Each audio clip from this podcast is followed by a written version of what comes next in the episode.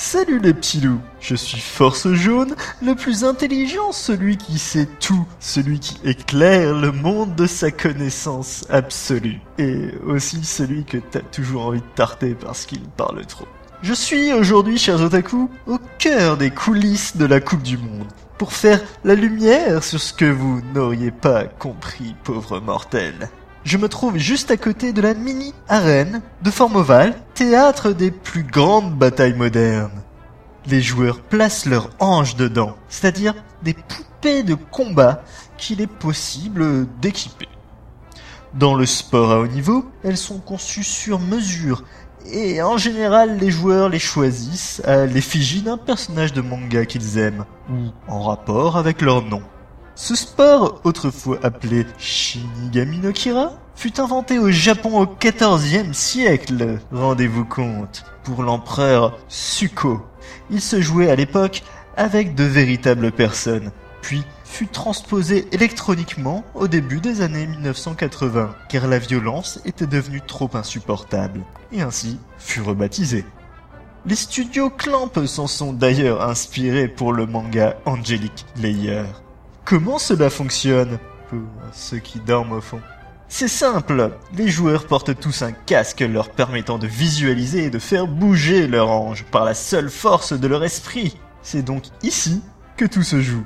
Ce qui se passe ici est retransmis en hologramme géant dans le vrai stade où les joueurs pourront les acclamer. Les équipes sont composées de 7 joueurs. Trois d'entre eux se passent une petite balle blanche tenant dans la main et tentent de marquer dans les buts opposés, dont les dimensions sont d'environ 4 mètres de long par 2 de hauteur, proportionnellement à un humain bien évidemment. Chaque but équivaut à un point. On les nomme handbreakers. Et la balle est le boarf. Celui qui garde les cages est le keeper. Deux autres membres de l'équipe, les shooters, peuvent utiliser deux ballons rouges, mais uniquement avec les pieds, les cocards, afin d'entraver les adversaires. Le dernier joueur est le plus important, le speed jumper.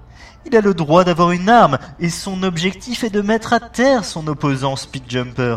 Le Kintama, une grosse balle dorée, apparaît quelque part sur la zone de jeu il leur faudra l'attraper et mettre un panier au milieu de l'arène en moins d'une minute. Ceci met fin au match et, par le fait, fait remporter 15 points supplémentaires. Comme vous pouvez le voir ici, ah bah non, nous sommes en radio. Sur chaque côté du terrain, il y a également 5 trous, les éjecteurs.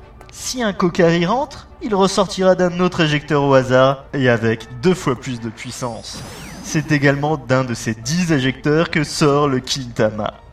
Je sais, c'est un poil complexe, mais encore, j'ai raccourci, hein. la vraie règle remplit 3 volumes de 500 pages. Je vais maintenant vous présenter les pays qui ont remporté les qualifications. Tout d'abord le berceau des otaku, le Japon.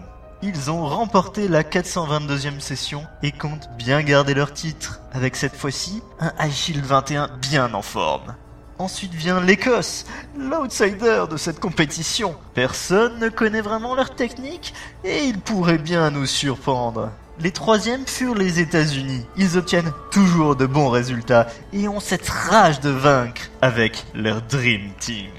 Ou alors, vous vous laisserez peut-être attendrir par la fabuleuse équipe du Groenland, dont tous les membres, presque, font partie de la même famille. Ce qui n'est évidemment pas le cas de la France, équipe uniquement féminine. Et je peux vous garantir que ce sont de vrais canons, sur le terrain comme à la ville. Les suivants furent le Mexique, qui cette année n'a pas regardé à la dépense et a pourvu tous leurs anges du meilleur équipement sur le marché. Mais le Tibet, avec ses moines Shaolin, qui ont entraîné leurs esprits à ne faire plus qu'un avec leurs avatars, vont certainement vous épater. Et enfin, l'Égypte, dont le coach est l'un des plus féroces et des plus stratèges de ces dernières années.